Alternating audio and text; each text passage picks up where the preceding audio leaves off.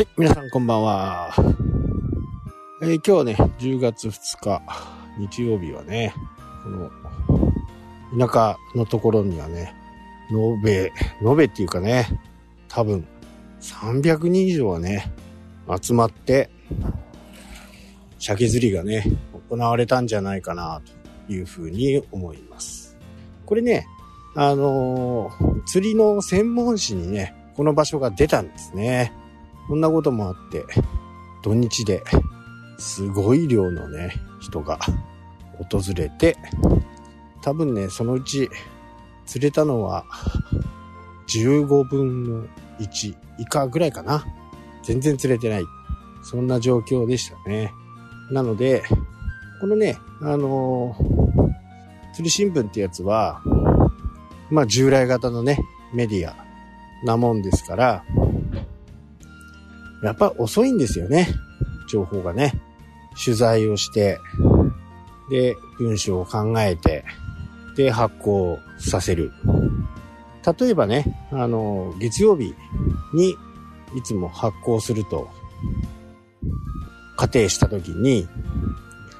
えー火曜日に取材をした。それで最短で翌週ですよね。まあこれ本当に相当なピッチでやらないと無理。大体は月曜日にやると、第1週の月曜日にやると、第3週の月曜日、あ第、第1週の火曜日に取材をすると、第3週の月曜日に発行されると。2週間ですよね。で、その時にいろんな他のものが釣れていたとかね、えーいうことになれば、そのまた翌週になるわけですよ。ということは第4週。実は、第1週の情報として出したいにもかかわらず、第4週に乗ると。で、第4週に乗って、それを見て、えー釣り人が集まってくる。となると、5週間かかるんですよ。まあね、こんなような、あ従来型のメディア、まあ新聞なんかもね、えーそうですよね。まあ、ここまで遅くないですけどね、翌日に、えなる。えそれで翌日に間に合わなければ、翌々日、まあ最大でも2日ぐらいね、えータイムラグがあるのかなというふうに思いますけど、これがね、従来型のメディアのあり方なんですよ。いろいろね、メディアもインターネットの方で発信とかするようになってますけど、とはいえね、やっぱりインターネットの速度にはかなわないわけですよね。タイムリーですからね。今こう起こったって言ったらすぐにね、えー SNS で拡散すること簡単にできますからね。まあこれが、やっぱり今の時代のメディアのあり方。なので、新聞なんかね、えー時代遅れのものを信じていると。まあ取るのはね、あのー全然僕は、あの、問題ないと思ってますけど、他にもいろんなね、地域の情報とか出たりしますので、ただ経済、社会、えーそういったものについての情報は、まあ、信じるね、えーことはしない方がいいかなっていうふうに、率直に思います。特に日経なんかはね、やばいっすよ。日経を信じて偉い目にある。まあこういう人がいろいろいますから、まあ、僕含めてね、今まで株とかでね、えーどんだけ騙されたかと。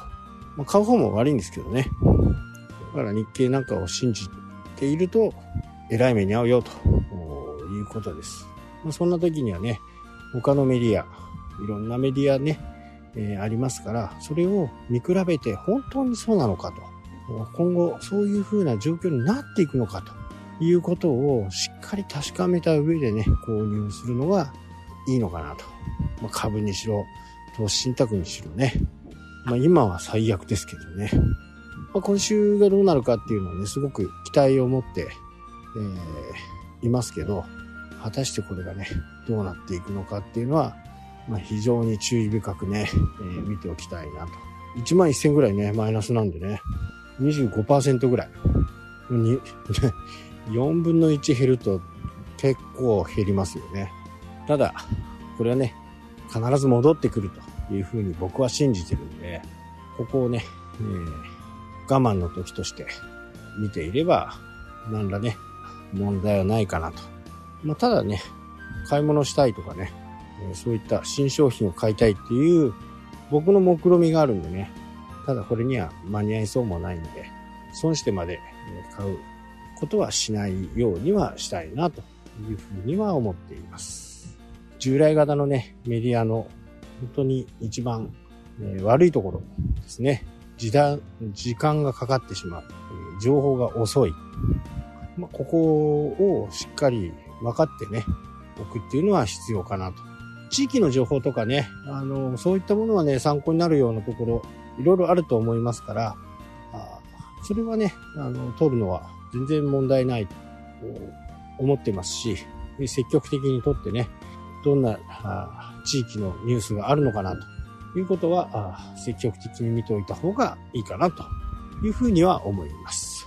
はい、というわけでね、今日はこの辺で終わりになります。それではまた、したっけ